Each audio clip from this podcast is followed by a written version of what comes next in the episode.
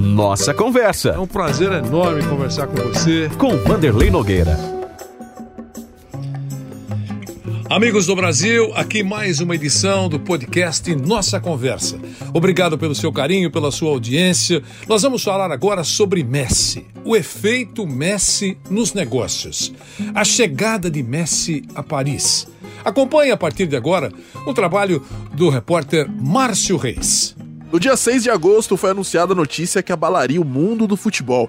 Lionel Messi não era mais jogador do Barcelona. Após 21 anos de serviço prestado, o jogador que encantou o mundo com a camisa azul grená, que fez parte de um dos melhores times do mundo, aquele histórico de 2011 e de 2015 contra o MSN, sem contar o que ele venceu por lá. Quatro conquistas de Champions League, seis vezes melhor jogador do mundo, maior artilheiro da história do clube catalão, segundo maior artilheiro da Champions League com a camisa azul grená, o argentino deixara sua casa. Mas o momento da despedida chegou. Devido ao fair play financeiro, o casamento entre o argentino e o clube teve de ser quebrado. E aos prantos, Messi deixou o clube de coração e de pé foi ovacionado.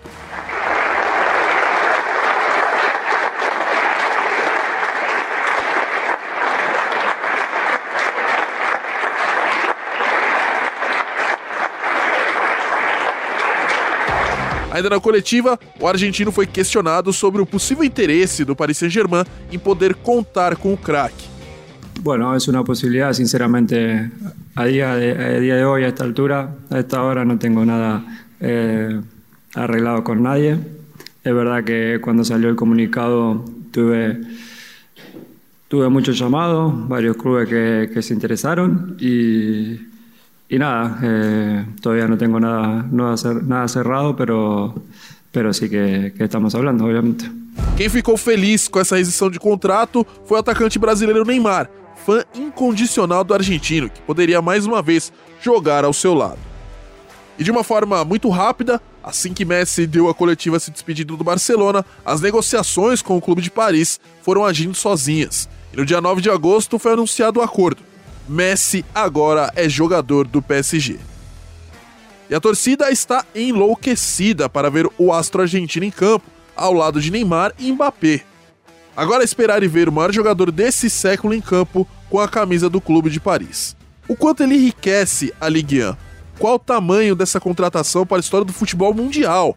Um jogador que traz muito mais que técnica ao jovem Paris Saint-Germain, que completou 51 anos de existência nessa última quinta-feira, dia 12, e ganhou de presente um extraterrestre, que se junta a Donnarumma, Sérgio Ramos e o Ainaldo.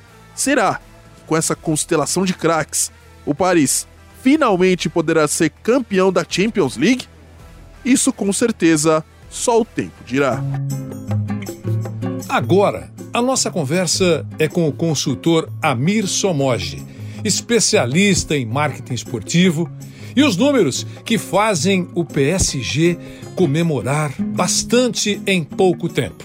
Acompanhe. E ainda sobre esse assunto, assunto Messi, extremamente importante, ocupando as páginas e ocupando as redes sociais nos últimos dias, nem poderia ser, e vai ser assim, né? até o momento em que o Messi puder ser visto em campo com mais facilidade, já em forma, enfim, ao lado de, de Neymar, por exemplo, de outros jogadores importantes do PSG.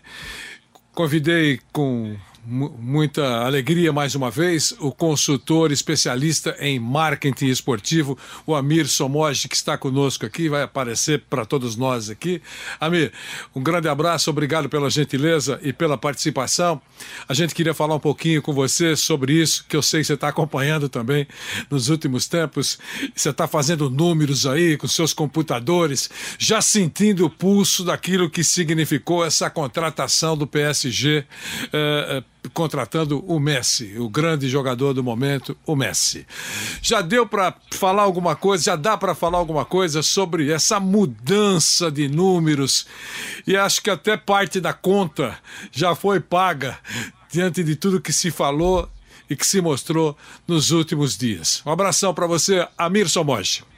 Oi, Vanderlei, obrigado mais uma vez pelo convite, por estar aqui. Bruno, prazer. E a realidade é que as coisas estão mudando muito rapidamente e eu acho que é importante, antes de tudo, é, comparar os modelos de Barcelona e PSG. Enquanto o Barcelona, por mais que ele seja um dos clubes mais ricos do mundo, ou era até pouco tempo, ele é um clube social, né? ele é um clube, uma entidade civil sem fins lucrativos, como são os nossos clubes.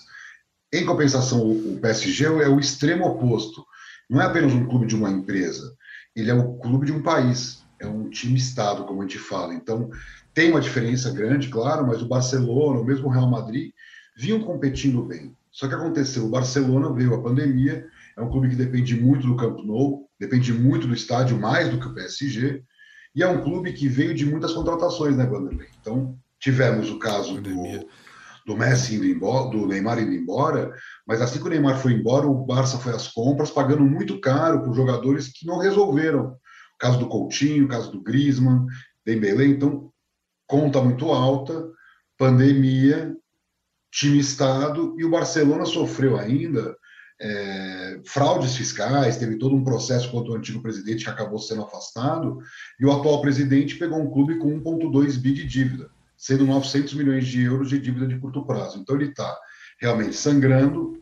O PSG não está numa situação confortável. O PSG fechou é, 2020 com 124 milhões de euros de perdas, enquanto o Barcelona fechou com 97 milhões de perdas. Então, você poderia pensar, nossa, a situação do PSG não é confortável, mas por trás ele tem hoje uma estrutura é, de, de, domínio do futebol, junto com o Manchester City, é, com o próprio Chelsea, que são clubes jovens, com grande poderio econômico e que vem para esse mercado com apetite, como estamos vendo agora aqui no Brasil com o Atlético Mineiro. Então, essa questão de você sair contratando, gastando, para viabilizar economicamente seu projeto, o Barcelona, por exemplo, ruiu. A expectativa, Vanderlei, é que o Barcelona feche com um prejuízo de acima dos 480 milhões de euros, que é praticamente o faturamento do PSG. Então, é, a situação está bem dramática e é por isso que, infelizmente, para o Barcelona, felizmente para o PSG, é, acabou migrando, né? Porque o Messi também não é tão jovem, tem mais alguns anos de carreira e ele tem que jogar no, no, nos times, e são poucos os times hoje que teriam capacidade financeira para contratar o craque. O Bruno Prado tem uma pergunta para o Amir Somoge. Estamos falando sobre o caso, esse efeito Messi. Diga, Bruno. Amir, é, você explicou muito bem, né, essa mudança, né, de forças, né, do Paris Saint-Germain para o Barcelona, a diferença entre os times, né, o time Estado e um time é, associativo, enfim. É, eu queria que você falasse um pouquinho uh, também aqui em relação ao, ao futebol brasileiro, né, que eu eu leio muitas das, muitas das coisas que você escreve, e aqui acho que nós estamos passando também é por um processo de mudança muito grande, né? Quando a gente vê grandes clubes na Série B e times médios, pequenos, na teoria, hoje fortes e consolidados na Série A. Tem o caso também do Bragantino, que é uma empresa, o Atlético, que tem um investidor. Eu queria que você falasse também algumas diferenças de um clube para o outro, e se você vê como algo definitivo, não definitivo, mas uma mudança concreta, assim, de alguns médios pequenos protagonistas e alguns grandes, historicamente, numa situação muito difícil.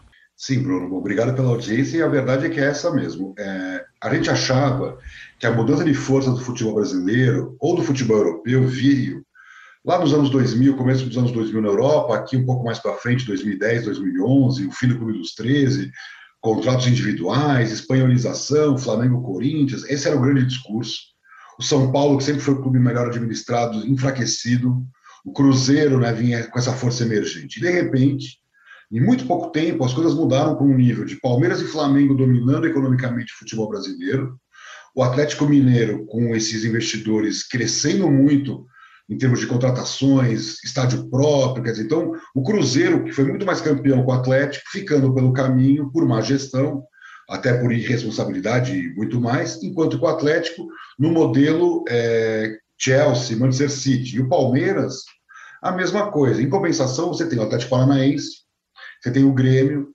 mais recentemente você teve o Ceará, o próprio Red Bull Bragantino, quer dizer, nós temos alguns exemplos de clubes médios que estão ocupando não só o espaço desportivo, como econômico. Então, por exemplo, o Atlético Paranaense hoje gasta com futebol o que um Botafogo fatura ou um Red Bull Bragantino, ou mesmo um Ceará, sei lá, estão gastando mais do que o Vasco com o departamento de futebol, porque o Vasco está tendo que carregar um passivo gigantesco, e aí não estou discutindo quem fez, mas assim, esses clubes muito endividados, com muita camisa, muita torcida e muita tradição, não estão mais sendo páreo para essa modernização do futebol. Então, quando a gente vem para o Brasil, que é Europa, é óbvio que o Barcelona e o Bayern de Munique são grandes, mas o Chelsea e o PSG não eram grandes. Eles compraram o direito de serem grandes. Então, é, é o que eu sempre falo. Enquanto o, o, eu até brincando, o Bayern de Munique comeu muito chucrute para chegar num faturamento de 750 milhões de euros, num gasto salarial de 400 milhões de euros, o PSG começou em 2011. Quer dizer, então, essa não é a, o equilíbrio do futebol que nós esperamos, mas nós não estamos falando de mercado americano, porque todas essas ligas europeias foram beber, Bruno, lá no mercado dos Estados Unidos. Então, por exemplo, os donos dos times é, americanos, eles são muito mais ricos que o Abramovich, talvez não o sheik né, do Qatar, mas são mais ricos do que boa parte desses milionários europeus. Então, o que está acontecendo? Nos Estados Unidos, não aconteceu como na Europa. O desequilíbrio não é tão grande, porque a Liga administra os recursos de TV, de merchandising, com mão de ferro. Então, não tem o salary cap, você tem os, os, os, drafts, onde os times mais fracos pegam os melhores jogadores. É como se o Messi e o Neymar caíssem no Celta de Vigo e no Osasuna, e não no Barcelona. Né? Eles não poderiam. Isso não existe no futebol. Então, o futebol, na verdade, ele é desregulado, ele é esse disparate entre grandes e pequenos, e o que está acontecendo é que está mudando o, o, quem são esses grandes. Então, assim, o Vasco e o Botafogo, sem dúvida, são clubes gigantescos. Mas será que nos próximos 20 anos, quem, serão mais, quem será mais campeão? Esses aí, ou esses jovens, né, como é o caso que você tem do Ceará, que é um clube super moderno, leve, com poucas dívidas, que só gasta o carregado. Então, esse modelo que é parecido com o do Atlético Paranaense replicou em alguns clubes menores. Então, eu acredito que sim, que o caso do PSG é emblemático, quer dizer, o Barcelona sangrou é, financeiramente e perdeu sua receita, porque o Neymar era um baita vendedor de camisa, lotava o estádio, mas nada comparado com o Messi a expectativa do, do mercado é que o Barcelona possa perder até 30% da sua receita, porque o Messi vale muito. Quer dizer, hoje o Griezmann não vai vender as camisas que o Messi vendia. Então, o que fica como exemplo é que a hora da, da, da gestão é a hora em que você consegue dar equilíbrio econômico para que um clube possa ser campeão, disputar bem as competições. Então, vê o caso do Corinthians. O Corinthians é um dos clubes que mais fatura no Brasil, mas sangra financeiramente. Agora saiu uma matéria que está com uma dívida nova de 40 milhões de reais de FGTS não recolhido. Então, essa bola de neve da má gestão afundou o Cruzeiro, afundou o Botafogo, afundou o Vasco, e essa leveza vai deixando o Ceará, o próprio Atlético Paranaense, ou um Grêmio, em níveis de disputa com Flamengo e Palmeiras, que aparentemente já estão consolidados como esses grandes é, forças econômicas, e esse espaço que está vago, ao que parece, está sendo ocupado pelo Atlético Mineiro. Para encerrar, eu tenho uma pergunta dupla, meu caro Amir Somoge. Aproveitando a linha do Bruno com, com a, a, conversa do Atlético Mineiro, a gente olha, é claro, nas últimas horas anunciou, depois de ter vencido o Palmeiras, já publicou oficialmente a contratação do Diego, do Diego, Diego Costa, Costa, né? Diego Costa. É importante, atacante, 34 anos, enfim, tem experiência. Até brinco dizendo que ele e o Hulk podem provocar estragos, muitos estragos nas defesas adversárias. Então, eh, mas a gente olha e tem uma dívida de 1 bilhão e 300 né? e continua se reforçando. Eu sei que você já citou investidores e tal, mas eu estou pensando no credor, aquele que está naquele pacote para receber alguma coisa em cima desse 1 bilhão e 300. Esses que comandam o Atlético têm obrigatoriedade de saldar isso ou Dane-se, eu só pago a conta a partir da hora que eu sentei o bumbum na cadeira e vou deitar e rolar para deixar tudo muito forte. Essa é a pergunta. E a outra, né? ainda com relação a, ao Messi. O Messi é uma figura espetacular, esse negócio de vender tudo e tal. O PSG está usufruindo da flexibilidade do fair play financeiro na França? Eu diria que assim, as duas perguntas acabam estando interrelacionadas porque sem regulação, sem punição, sem controle, cada um faz o que bem entender, para o bem e para o mal. Então, eu quero recolher imposto, eu recolho. Ah, eu quero dever FGTS, eu devo. No final, não vai acontecer nada com você, vai, vai aumentar sua dívida, mas é aquilo que você falou, né, Vanderlei? Aumenta a dívida do Atlético, que era 400, já está em 1,3 bi. Eu fiquei assustado quando eu vi no balanço de 2020 a dívida de 1,2 bi. Então, assim, a pergunta que eu sempre faço é: essas pessoas fariam isso em suas empresas? De não ficar pagando fornecedor, de ficar devendo para governo e aumentando o custo operacional? Porque, assim, quer queira quer não, eu acho o Hulk um baita jogador, eu acho o Diego Costa um baita jogador, mas, assim, são jogadores velhos, caríssimos. Quer dizer, eles vendem os jovens que recheiam os times, eu estou falando do Brasil de maneira geral, recheiam os times europeus com os nossos jovens talentos, e nós trazemos os velhos, entre aspas, ganhando um milhão por mês. Eu não sei se isso é inteligente. Quer dizer, então por que, que não traz um jogador jovem, sei lá, como tem tantos africanos nos times europeus, ou sei lá, tantos orientais que podem abrir mercado? Será que é o Hulk ou o Diego Costa que são esses jogadores? E temos vários outros exemplos de jogadores que estão ganhando uma fortuna e não são tão bons quanto um jovem de 24, 25 anos. Então, assim, com relação ao Brasil, essa é a grande pergunta que eu faço, né? Você, é, eu vi um São Paulino escrevendo uma coisa muito inteligente. A gente vende o Anthony para contratar o, Dani Alves, quer dizer, faz sentido? Essa é uma pergunta que eu, em termos econômicos, tenho certeza que não vai, não faz sentido. Eu preferiria segurar um jogador que ele ganhasse os títulos, que vendesse camisa, virasse o ídolo maior da torcida, com uma construção de marketing por trás da manutenção desse jogador num time formador, como é o caso do Atlético, do Santos, do Corinthians, não importa. Agora, com relação ao PSG, o que, que eu consegui averiguar que é impressionante, Vanderlei?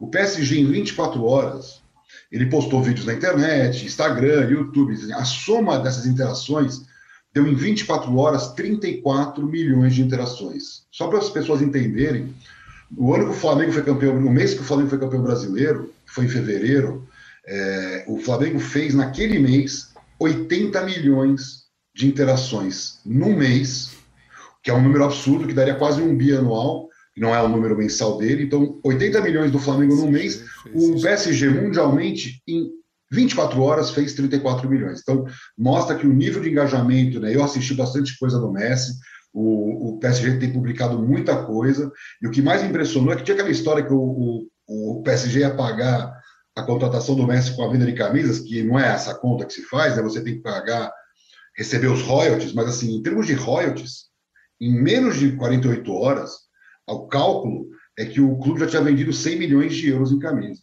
Quer dizer, se isso é verdade, né? se esse número é verdade, o clube já fez quase 10 milhões de euros em royalties. Então, não vai pagar o salário, mas já está faturando, ele nem entrou em campo. Imagina quando o Messi e o Neymar começarem a fazer gol juntos. Então, a tendência, né, Vanderlei, é de crescimento. Mas, de novo, nós estamos falando de um clube global, que está trabalhando em escala global, então todos esses números são multiplicados né, em euro é, e Ásia e Estados Unidos, e é óbvio que isso tende a crescer em patrocínios, em volta de público ao estádio, em venda de produtos. Já o Atlético Mineiro, o Professor São Paulo, qualquer clube, é uma escala doméstica, em real, no futebol brasileiro que está pagando melhor, se for campeão da Copa do Brasil, se for campeão brasileiro, mas não paga essa conta. Você não fecha a conta com premiação. Você teria que ter muito mais aparato econômico, e eu acho que essa é a grande questão. Economicamente, o Atlético pode ir mal, e desportivamente ir bem não é, não é raro que isso aconteça no Brasil. Temos exemplos do Cruzeiro, do Corinthians, para provar de que o clube pode até ser campeão e se arrebentar financeiramente. Então, acho que a conclusão de tudo isso é que sem regulação, como foi bem colocado por vocês, não vai ser, vai ser, não vai ser o bom senso no Cartola que vai fazer com que os clubes sejam equilibrados no Brasil. Né? Então, acho que essa fica como lição de que a CBF dando esse espaço e o mesmo fair play financeiro dando essa flexibilidade, a França quer mais o Neymar e o Messi jogando juntos, né? Então acaba sendo até um objetivo de Estado ter o futebol mais fortalecido, mesmo que financeiramente desequilibrado. É isso. A contratação foi impactante mesmo. Hoje, o número 30 é rei em Paris. Contratar o melhor jogador do mundo é marco histórico. Obrigado a você pela audiência. O podcast Nossa Conversa volta na próxima semana. Abração para você. Nossa Conversa. Mais uma vez agradeço a sua presença nessa nossa conversa. Com Vanderlei Nogueira.